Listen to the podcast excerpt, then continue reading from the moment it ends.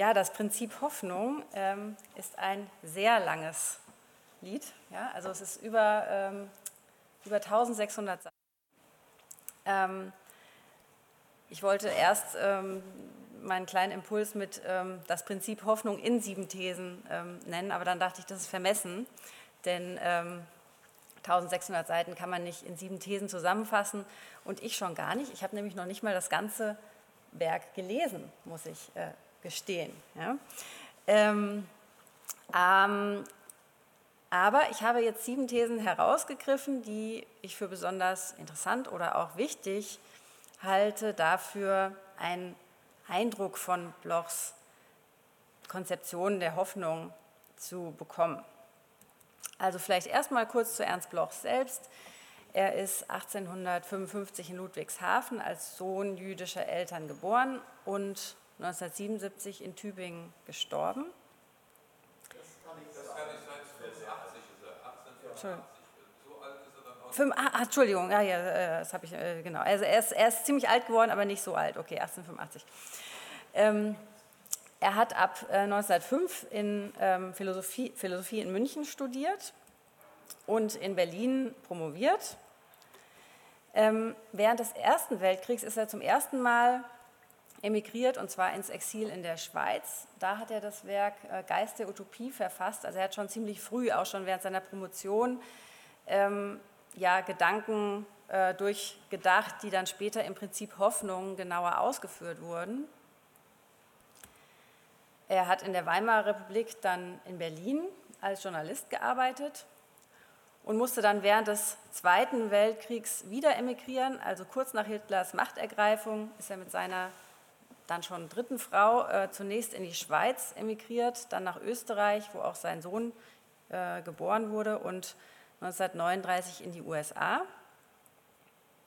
Und dort hat er dann das Prinzip Hoffnung geschrieben. Und das ist ja vielleicht äh, schon mal interessant äh, zu wissen, dass das Prinzip Hoffnung im Exil geschrieben wurde und in der Zeit, in der Kriegszeit, die ähm, ja, sicherlich keine Zeit war, die viel Anlass zur Hoffnung gegeben hat. Er hat dann später einen Ruf an die Universität Leipzig erhalten und erst ziemlich später, 1954, 55, sind die ersten Bände des Prinzip Hoffnung in der DDR erschienen. Ja, er ist überzeugter Marxist gewesen und zunächst mal sowas wie ein Staatsphilosoph der DDR, hat sich aber dann später mit dem SED-Regime überworfen und wurde 1957 zwangsemeritiert. Er war dann ja auch schon äh, ähm, älter, aber das war nicht der Grund, warum er die Universität verlassen musste. Er ist dann hochbetagt noch Gastprofessor in Tübingen geworden und dort dann eben auch gestorben. Also die Entstehungssituation des Werks ist äh, die Kriegs- und Nachkriegszeit, die sehr von Angst und Furcht geprägt war. Und diese ersten Zeilen des Prinzips Hoffnung nehmen diese Grundstimmung auch auf. Ich habe Ihnen jetzt ein paar Zitate mitgebracht und insbesondere hier auch den Anfang des Prinzips Hoffnung, weil ähm, gerade Blochs Sprache auch so spannend ist, so metaphorisch und poetisch. Ähm, das macht es sehr, ähm, finde ich, sehr inspirierend zu lesen, aber gleichzeitig auch oft schwer zu verstehen. Aber die ersten Zeilen sehen so aus. Wer sind wir? Woher kommen, wo kommen wir her? Wo gehen wir hin? Wohin gehen wir? Was erwarten wir? Was erwartet uns? Viele fühlen sich nur als verwirrt. Der Boden wankt, sie wissen nicht warum und von was. Dieser ihr Zustand ist Angst. Wird er bestimmter, so ist er Furcht. Einmal zog einer weit hinaus, das Fürchten zu lernen. Das gelang in der eben vergangenen Zeit leichter und näher. Diese Kunst ward entsetzlich beherrscht. Doch nun wird ein uns gemäßeres Gefühl fällig. Also diese äh, sozusagen Zeitdiagnose, fürchten und ängstigen, äh, können wir uns schon ganz gut. Jetzt müssen wir eigentlich was anderes lernen. Er meint ein uns gemäßeres Gefühl. Damit meint er natürlich die Hoffnung. Und das ist so eine der Thesen, äh, die besonders interessant sind. Er meint, Hoffnung kann gelernt werden. Es kommt darauf an, das Hoffen zu lernen.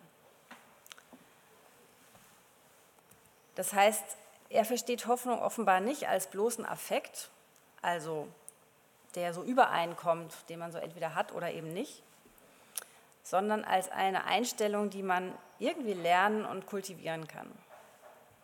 Aber die Frage ist, wie soll man sich das jetzt vorstellen? Wie können wir jetzt Hoffnung lernen? Und um ein bisschen konkretere Vorstellungen davon zu bekommen, müssen wir noch weitere Thesen zur Hoffnung hinzunehmen. Ja, die zweite These ist, der Mensch träumt vom besseren Leben. Schauen wir an, wie er es sagt. Das Leben aller Menschen ist von Tagträumen durchzogen. Darin ist ein Teil lediglich Schale, auch entnervende Flucht. Aber ein anderer Teil reizt auf, lässt mit dem schlecht vorhandenen sich nicht abfinden, lässt eben nicht entsagen. Dieser andere Teil hat das Hoffen im Kern und er ist lehrbar. Kein Mensch lebte je ohne Tagträume. Es kommt aber darauf an, sie immer weiter zu kennen und dadurch unbetrüglich hilfreich aufs Rechte gezielt zu halten. Ja, er geht also erstmal davon aus, dass Hoffnung Teil der Tagträume jedes Menschen ist, also und Tagträume etwas ist, Tagträume etwas ist, was Menschen einfach tun. Also es ist nichts, das, ist, das gehört einfach zum Menschen dazu, dass der Mensch über das, was gegeben ist, hinaus denkt und sich vorstellt, wie es anders und besser sein könnte. Es gilt aber, also da, Tagträume sind eben nicht gleichzusetzen einfach mit der Hoffnung, sondern man muss die Hoffnung aus den Tagträumen irgendwie herausschälen und auf eine irgendwie gute Weise hoffen, also aufs Rechte gezielt zu halten. Ähm, genau. Wichtig ist auch, dass Hoffnung mehr oder weniger bestimmt sein kann. Also Hoffnung kann laut Bloch eine Stimmung sein, die sich auf gar nichts Konkretes bezieht, so eine Leichtmütigkeit ohne dass die Person deutlich weiß, worauf sie hofft. Hm, Hoffnung kann aber auch konkret auf etwas bezogen sein, auf ein bestimmtes Objekt. Und Bloch ist insbesondere interessiert an Hoffnung, die auf das radikal Neue bezogen ist. Er nennt es das noch nicht Bewusste und auch das noch nie Dagewesene. Also es ist etwas, was neu für den Menschen ist, der hofft und also etwas, was eigentlich noch gar nicht richtig bewusst ist und auch etwas ganz Neues in der Welt, etwas noch nie Dagewesenes. Ja, die These 4 ist ganz äh, zentral für Bloch. Ähm, Hoffnung muss in der Welt irgendwie verankert sein. Also sie darf sich nicht auf Luftschlösser beziehen, das äh, klassifiziert er als bloßes Wunschdenken, sondern er nennt es das real Mögliche also auf etwas, das in der Gegenwart schon irgendwie angelegt ist. Er spricht dann immer davon, von der Tendenz der Gegenwart. Ähm, also man muss lernen zu sehen, wo die Gegenwart hinführen könnte. Und in dem Zusammenhang fällt dann auch dieser schöne Satz, also den hätte ich vielleicht noch ähm, auf, einen, auf, ein äh, Papier hier geschrieben. Erst wenn Vernunft zu sprechen beginnt, fängt die Hoffnung, an der kein Falsch ist, wieder an zu blühen. Ja, also Hoffnung und Vernunft, also erst, also gute Hoffnung, die sozusagen, es ist ja auch wieder dieses Metaphorische, dieses, ja, es, Hoffnung fängt an zu blühen. Ja, was heißt das? Ja, Hoffnung entsteht dann oder die gute Hoffnung entsteht dann, äh, wenn sie irgendwie informiert ist durch Vernunft, ja, wenn Vernunft auch dabei ist. Und ja, zum Hoffen lernen, also anhand dessen, was wir jetzt gesehen haben, kann man vielleicht Folgendes sagen. Zum Hoffen lernen gehört zweierlei. Also Hoffen lernen hat so zwei Aspekte. Das eine, man muss sich mit seinen eigenen Tagträumen beschäftigen ja, und sich bewusst machen, worauf die eigene Hoffnung eigentlich gerichtet ist. Also dieses sich bewusst machen, was eigentlich im eigenen Traum vom Besseren irgendwie enthalten ist. Das ist ein, sozusagen die subjektive Seite des Hoffenlernens. Ja. Sich selbst auch kennenzulernen, seine eigenen Tagträume. Und das, der zweite Aspekt bezieht sich auf die Prüfung der Welt sozusagen, auf das eher Objektive. Also man muss prüfen, ob die eigene Hoffnung eigentlich Wunschdenken ist oder ob sie eine Entsprechung in der Welt hat. Man muss die Welt, die Gegenwart auch kennen. Ja, ähm, was weiterhin noch sehr wichtig für die gute Hoffnung laut Bloch ist, ist die Aktivität. Hoffnung ist mit Aktivität verbunden. Auch ein sehr schönes Zitat. Das Hoffen ist ins Gelingen verliebt statt ins Scheitern. Hoffen über dem Fürchten gelegen ist weder passiv wie dieses, noch gar in ein Nichts gesperrt, Der Effekt des Hoffens geht aus sich heraus, macht die Menschen weit, statt sie zu verengen. Die Arbeit dieses Affekts verlangt Menschen, die sich ins Werdende tätig hineinwerfen. Also hier, hier, sieht er, jemand hatte das beim Zitat von Greta Thunberg so kritisch angemerkt, ob das vielleicht, äh, ob das Fürchten, ob die Angst eigentlich sozusagen die, also wirklich motivierend ist. Bloch sieht das nicht so. Ja? Also er sagt hier, das Fürchten wäre passiv. Äh, die Hoffnung ist eigentlich die, die antreibende Kraft. Und er plädiert dann für eine Art der Hoffnung, die er auch militanten Optimismus nennt, also der irgendwie eher lustigen Ausdrücke aus dem Prinzip Hoffnung. Also irgendwie so ausdrückt, ja, man muss sich da wirklich richtig so in den Kampf werfen für das Gute, äh, für die bessere Welt. Ähm, aber er nennt eben die Hoffnung tatsächlich auch, ist auch eine Form von Optimismus. Allerdings ähm, grenzt er diese Art des Optimismus ab vom automatischen, kontemplativen Optimismus, der an Fortschritt als eiserne Logik der Geschichte glaubt und eben passiv ist. Also dass man eben schon glaubt, ja, die Geschichte entwickelt sich eben schon so in die richtige Richtung, da muss ich auch nicht mehr viel tun.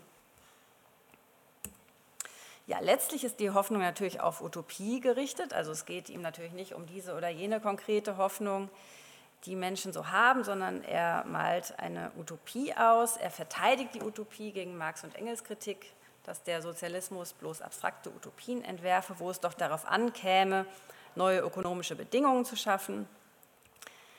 Seine Verteidigung ist, nicht alle Utopien sind abstrakt.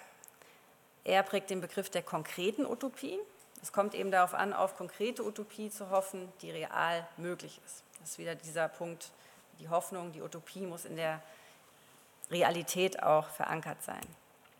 Und was ist jetzt, wie beschreibt er diesen letztlich utopischen Zustand? Er hat er ähm, hier nur eine kleine Auswahl, also es ist die Welt ohne unwürdige Schmerzen, Angst und Selbstentfremdung, Heimat der Identität worin sich weder der Mensch zur Welt noch aber die Welt zum Menschen verhalten als einem Fremden, also dieses Zuhause-Sein in der Welt, die Heimat. Das Ziel bleibt die Naturalisierung des Menschen, die Humanisierung der Natur. Also jemand hatte schon darauf hingewiesen, dass Bloch äh, auch der Technologie einen großen Stellenwert äh, zusprach, also das ist so die Humanisierung der Natur. Also durch Technologie können wir auch die Natur ein Stück weit zähmen.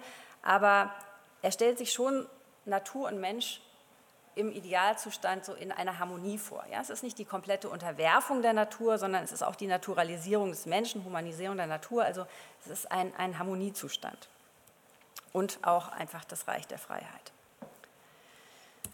die konkrete Utopie. Bisher habe ich ja noch gar nichts vom Marxismus oder Sozialismus gesagt. Er meint, die braucht den Sozialismus.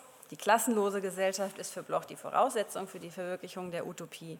Und der Marxismus zeigt eben den Weg, wie die Utopie realisiert werden kann. Das war, glaube ich, auch das Zitat hier auf der Tafel. Marxismus ist die Wissenschaft der Zukunft und so. Genau. Das habe ich hier kurz gehalten, weil ich finde es auch eine spannende Frage, inwieweit man jetzt von Blochs Konzeption und Ideen von Hoffnung auch sozusagen was lernen kann oder was rausziehen kann, was vielleicht unabhängig auch von diesen äh, marxistischen Annahmen ist. Genau, und dann stelle ich hier noch einmal zusammen und kann das ja auch so als Übersicht stehen lassen. Ähm, die Hoffnung kann gelernt werden. Sie ist kein, also es kommt nicht als bloßer Affekt überein. Und insofern soll man sie auch lernen. Ja? Dieses Zitat, was da auf der Wand war, das ist ja auch deswegen so also der Lebende soll hoffen, ist ja auch deswegen so provokativ, weil man sich auch fragen kann, gibt es da überhaupt ein Sollen? Also kann man so einem Sollen überhaupt nachkommen? Und Bloch meint, ja, also Hoffnung kann gelernt werden, soll eben auch gelernt werden. Der Mensch träumt vom besseren Leben, das machen wir sowieso. Also sozusagen Hoffnung und das Träumen, das Vorwegsein, das gehört zum menschlichen Bewusstsein, zur Struktur dazu. Hoffnung kann mehr oder weniger bestimmt sein. Sie muss in der Welt verankert sein. Sie ist mit Aktivität verbunden und letztlich auf eine Utopie gerichtet. Und er meint, diese konkrete Utopie braucht auch den Sozialismus. Ja, dann freue ich mich auf die Diskussion oder zunächst mal auch den anderen Impuls.